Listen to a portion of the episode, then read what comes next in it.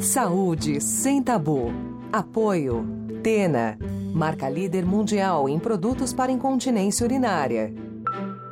Olá, eu sou Mariana Varela, editora-chefe do portal Drauzio Varela, e está começando agora mais um episódio do podcast Saúde Sem Tabu, que conta com o apoio de Tena, marca líder mundial em produtos para incontinência urinária. Esse é o trigésimo episódio do nosso programa, e aqui é um espaço para discutir temas de saúde que são cercados de preconceitos e por isso costumam ser pouco ou mal abordados pela mídia e pelos próprios médicos. Seja bem-vindo. O período anterior à menopausa, chamado de climatério, pode durar alguns anos e é caracterizado por mudanças hormonais que indicam a transição do período reprodutivo da mulher para a pós-menopausa. Considera-se que a mulher atingiu a menopausa depois que ela passou um ano inteiro sem menstruar. Isso acontece por volta dos 48 e 52 anos em média. No entanto, pode ocorrer um pouco antes ou depois dessa idade e isso é considerado normal. Quando a gente fala em menopausa, a gente logo pensa em alterações físicas, como ressecamento vaginal, escapes de urina, aumento de peso e aqueles calorões chamados de fogachos. No entanto, tanto o climatério quanto a menopausa são fases marcadas por alterações hormonais que também podem atingir a saúde mental, causando depressão, ansiedade e outros transtornos. Além disso, os preconceitos envolvidos nessa fase também podem fazer com que a mulher se sinta desvalorizada, já que ainda predomina a ideia de que a fase reprodutiva é o auge da vida da mulher. Para falar sobre menopausa e as alterações no humor, convidamos a doutora Vanessa Ock Santa Rosa Costa, que é médica endocrinologista pela Escola Paulista de Medicina e tem mestrado pela mesma instituição. Seja bem-vinda, doutora Vanessa. Obrigada, Mariana. Eu que agradeço o convite. Obrigada pela oportunidade de falar sobre um assunto tão importante que eu particularmente gosto muito. Obrigada. Olha, eu queria que a gente começasse falando um pouquinho o que é exatamente o climatério e o que é a menopausa, porque tem muita gente que confunde os dois termos, não entende muito bem quando começa um, quando termina o outro, enfim. Queria que você explicasse para a gente. Exatamente, Mariana. Esses são termos que muitas vezes são usados de forma intercambiáveis, mas existe sim uma diferença conceitual entre eles. O climatério ele compreende um período de 2 a 3 anos que antecede a menopausa, ocorre por volta dos 47, 48 anos e representa o período de transição para a menopausa, em que inicia-se o declínio na produção dos hormônios sexuais femininos estrógeno e progesterona. E acompanha-se muitas vezes de sintomas, que no geral são cíclicos. Já a menopausa, nós definimos quando a mulher completa um ano sem menstruar, marcando o final da vida reprodutiva da mulher e a falência completa dos ovários. Além dos sintomas característicos dessa fase, nós conseguimos também, através de exames hormonais, detectar e definir cada um desses estágios. Agora, as pessoas em geral não sabem, né, que as alterações hormonais podem começar anos antes da menopausa, né? E aí elas demoram para identificar os sintomas ou então para relacioná-los com essa fase de alteração hormonal, né?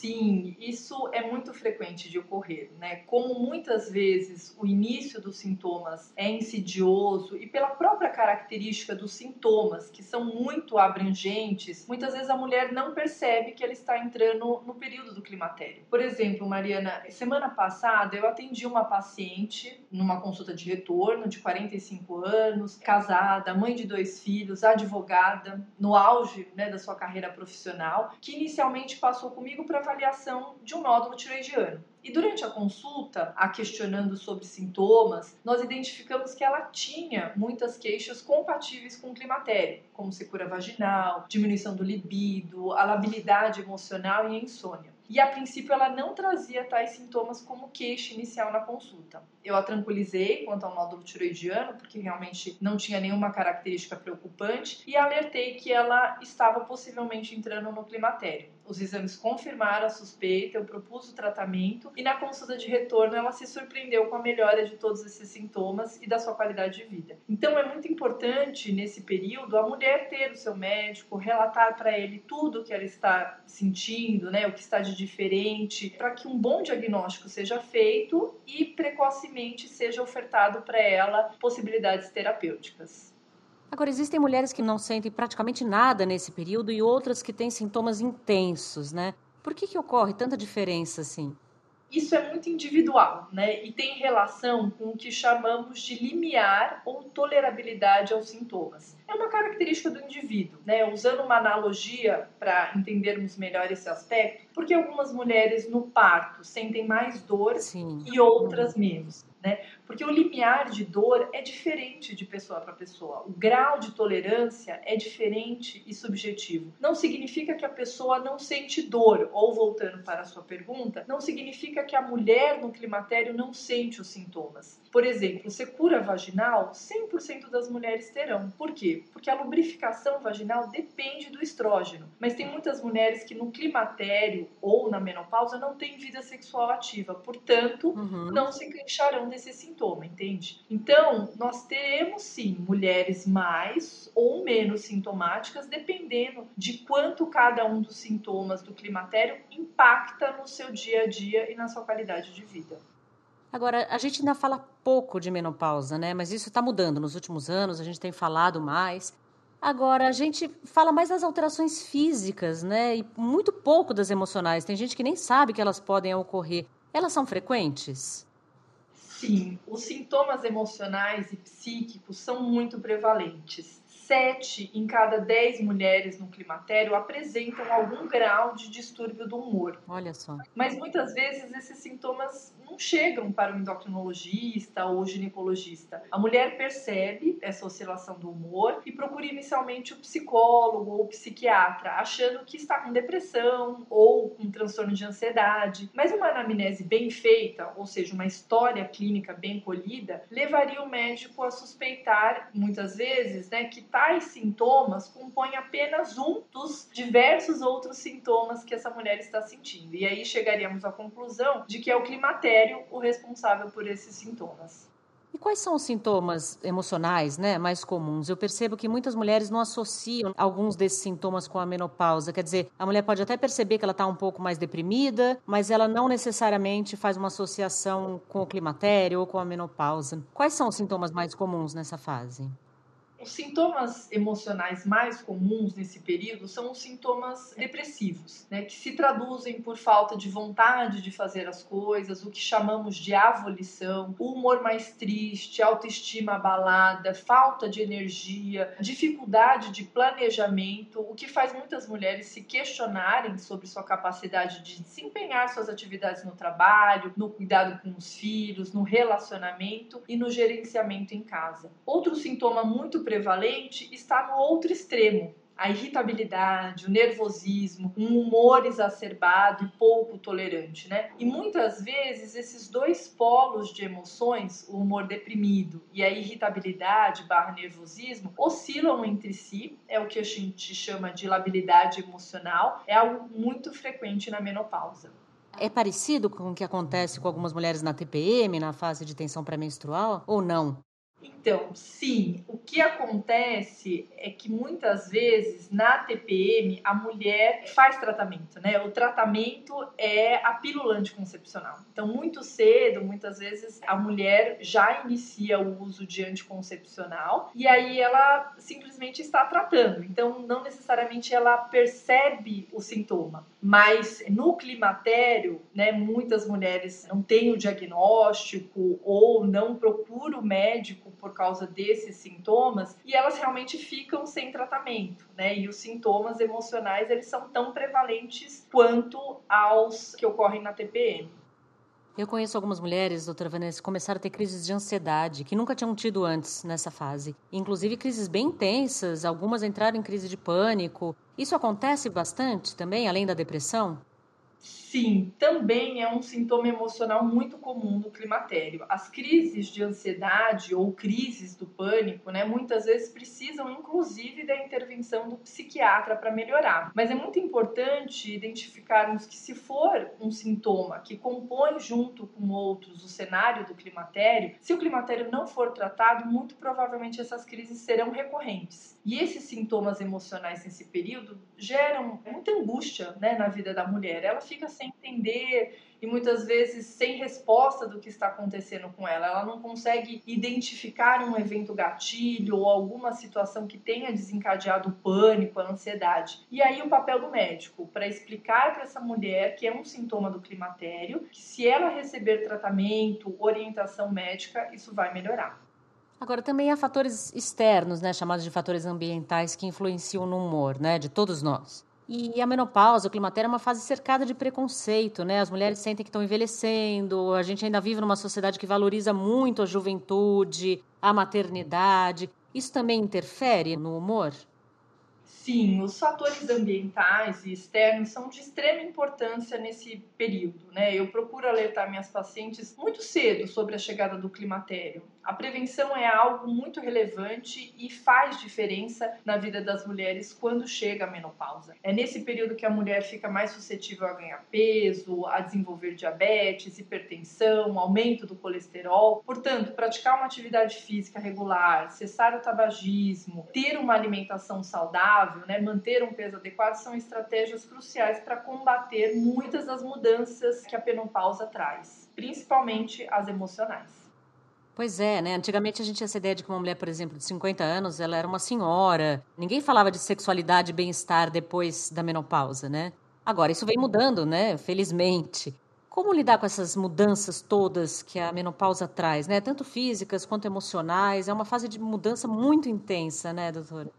É, Marina, é, menopausa e sexualidade é um tema que ainda sim é um tabu. Né? Antigamente, a menopausa, com sintomas como diminuição da libido e secura vaginal, quase que impunha o término da vida sexual ativa dessa mulher. Mas hoje, e cada vez mais, né, uma mulher aos seus 45, 50 anos está no auge da sua vida profissional, está com muitos planejamentos de vida, tem filhos na, na, na idade da adolescência para criar, estão num relacionamento maduro ou muitas vezes vão iniciar um relacionamento e elas querem se sentir também nesse ritmo acelerado na sua vida sexual. Faz parte das suas conquistas, do seu bem-estar e da qualidade de vida. E quando os sintomas de secura vaginal ou diminuição da libido aparecem, é sim possível o médico propor alternativas terapêuticas para melhorar esses sintomas. E às vezes é preciso uso de antidepressivo, certo? Que é outra coisa que também tem bastante preconceito. Não só antidepressivos, outros remédios psiquiátricos, né? Quando é necessário entrar com essa medicação psiquiátrica e como abordar esse tema, visto que ainda a gente também ainda tem preconceito quanto ao uso desses medicamentos? É muito comum o uso de medicações com ação antidepressiva ou ansiolítica para tratar alguns sintomas da menopausa, né? principalmente os sintomas chamados de vasomotores. O principal deles é o fogacho, né, esses calorões. Então veja bem, nós usamos tais medicações para tratar queixas além das queixas emocionais. Essas medicações, e aí eu vou citar algumas, né, a venlafaxina ou sertralina, são antidepressivos muito usados nessa fase. Eles ajudam também a tratar o humor, deixando o humor mais estável, melhorando os sintomas depressivos, mas podem também ajudar de forma considerável a tratar, por exemplo, os fogachos, né, diminuindo esse sintoma na ordem de 50 a 60%. Essas medicações fazem parte do tratamento não hormonal da menopausa e são recomendados para mulheres que possuem alguma contraindicação para o uso dos hormônios ou para mulheres que estão fora da janela de oportunidade da terapia estrogênica, ou seja, estão há mais de 10 anos na menopausa, ou simplesmente para aquelas mulheres que não desejam usar hormônios. Uhum. E existem outras medidas que as mulheres podem tomar para aliviar os sintomas emocionais que não incluam medicação? Sim, é, retomando um pouquinho o que falamos lá atrás, é muito importante, anos antes da entrada na menopausa, a mulher já se preparar para essa fase. Iniciar uma atividade física regular e, de preferência, escolher algo que lhe traga algum prazer o exercício combinado à restrição calórica promove redução do peso corporal, ganho de massa magra, além de resultar em muitos outros benefícios para o organismo, né? Melhorar a capacidade cardiovascular e respiratória, promover ganho de massa óssea, diminuição de, da pressão arterial nas hipertensas, melhora na tolerância à glicose e na resistência insulínica, alivia o estresse e a ansiedade, deixando o humor mais estável e promovendo a sensação de bem-estar. Portanto, as mulheres devem ser encorajadas a realizar atividade física regularmente.